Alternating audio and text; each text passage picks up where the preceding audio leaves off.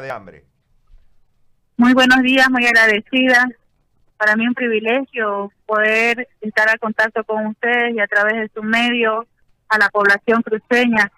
Indicarle que sí, es nuestro segundo día de huelga de hambre y más el dolor de, de ver las autoridades en seguir improvisando la salud pública en un tercer nivel a pesar del COVID-19 que está acabando eh, de, de ingresar de forma más profunda en un contagio comunitario. Nosotros no nos oponemos a que puedan tener una terapia intensiva como la que pretenden hacer en el servicio de neumología al trasladarlo, que es una facilidad del uso del oxígeno central.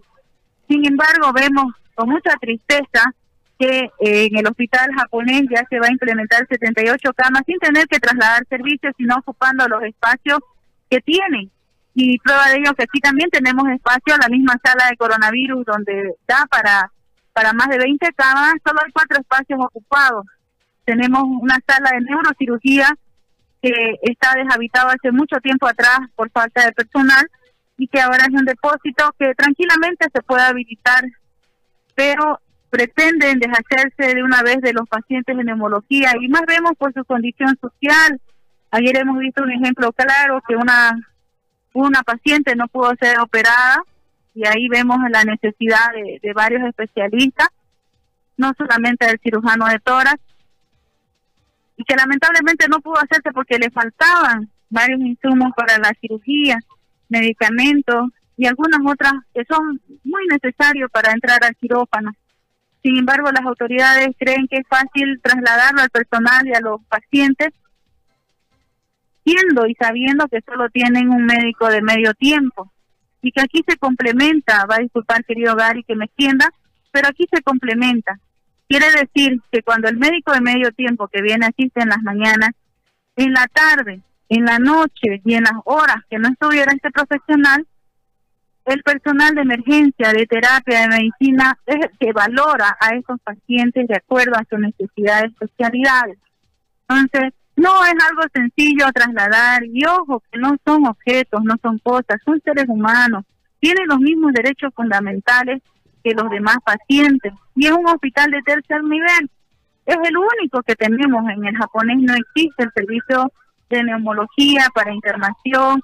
Es más, aquí se tiene consulta externa, internación y emergencia, pero pareciera que, que hay otra otra otra prioridad y no así la necesidad de mejorar en la salud pública en el tercer nivel, es una batalla diaria que asumimos los trabajadores de base, que así nos llamamos aquellos trabajadores de rango menor de, de un cargo de técnicos hacia abajo, técnicos superiores hacia abajo, hasta los manuales que son cocineras, que son de limpieza, camilleros, pero creo que somos más coherentes en ver de que es necesario. Si este paciente se descompensa porque aparte es dependiente de oxígeno, manejando los tubos como en épocas antiguas que se hacían, lamentablemente corremos un riesgo, no solamente el trabajador en los accidentes laborales o en el tener que mendigar por el oxígeno o las condiciones, porque el DN10 es un lugar completamente vacío, no tiene equipamiento, como ellos indican que ya tiene todo laboratorio, rayos X, no tiene los especialistas, con un médico de medio tiempo, porque el jefe en sí de servicio es un servicio a honor en que hace por 30 por 33 años. Entonces, sería exponerlo. Y médicos generales no es lo mismo que un especialista, discúlpenme que se lo diga así, seré trabajadora de base, no seré un médico, pero no es coherente. Trabajar así con la salud pública a estas alturas es ser irresponsable, no hay ningún compromiso así con la salud. Y me duele que las autoridades lo minimicen, no hemos sido convocados a ninguna reunión, pero gracias a Dios sí los jefes del servicio el día de ayer por el director para que ellos desmientan lo que han enviado en un escrito y que, indicaron que es falso la gran mayoría de las declaraciones que ha dado el director del sede en sus declaraciones en un video y en una declaración que le hace llegar a usted, querido Gary, porque no es verdad que los trabajadores estén de acuerdo bajo sus espaldas, sin ser los especialistas, de estar cargados con, con, este, con estos enfermos que luego vayan a pasar procesos penales y las peripecias, porque ellos cargan con el dolor y la necesidad de los pacientes. No, no hay insumos necesarios. Si bien es cierto, el programa lo da los medicamentos para el tratamiento de RAFA, MDR y TB, pero no para las enfermedades complementarias. Aún siendo el SUS dentro del hospital, que es el que está ahora asumiendo la hospitalización y demás, no, no, no cubre todo.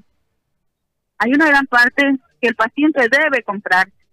Es lo mismo que pasa en los otros servicios. Entonces, no creo que sea razón para minimizarlo y decirnos a los trabajadores que somos mentirosos y que ya tenía previsto. No hay ningún documento, no hay nada que diga la, la garantía para que estos pacientes estén bien, estén en buen en buenas condiciones, me refiero al equipamiento, no solo a la infraestructura, los especialistas, los insumos, los medicamentos, el transporte. Y aquí mendigamos con solo una ambulancia para todo el hospital. ¿Por qué dicen que vamos a tener a disposición? Si vemos cómo en, los distritos municipales están peleando y están luchando los vecinos porque lamentablemente no se tienen las ambulancias necesarias. Y para ellos no hay, imagínense para nuestros enfermos pulmonares crónicos que tienen otras patologías complicadas. Va a disculpar que me haya extendido, pero estas son las grandes realidades que estamos pasando. Por ello estamos en, esta extrema medida. No estamos en paro, entendemos la, situación de la pandemia, más al contrario, no se, ha, no se ha dejado al descubierto ningún servicio. Los trabajadores todos están trabajando, pese que les cuesta llegar al hospital porque no viene el micro a recogerlos en sus hogares al hospital, pero están todos firmes. No se ha desabastecido de personal en ningún servicio a pesar de las bajas que hay por el COVID-19, porque hay contagios y hay personal en aislamiento, pero estamos firmes. Eso le puedo decir, querido Gary. Yo le, le, agradezco mucho, Clotilde, por eh, habernos explicado toda la, toda la situación que en este momento los tiene a ustedes movilizados. Le agradezco mucho por contactarse con nosotros. Ha sido amable, señora. Gracias. A ustedes, muchas gracias.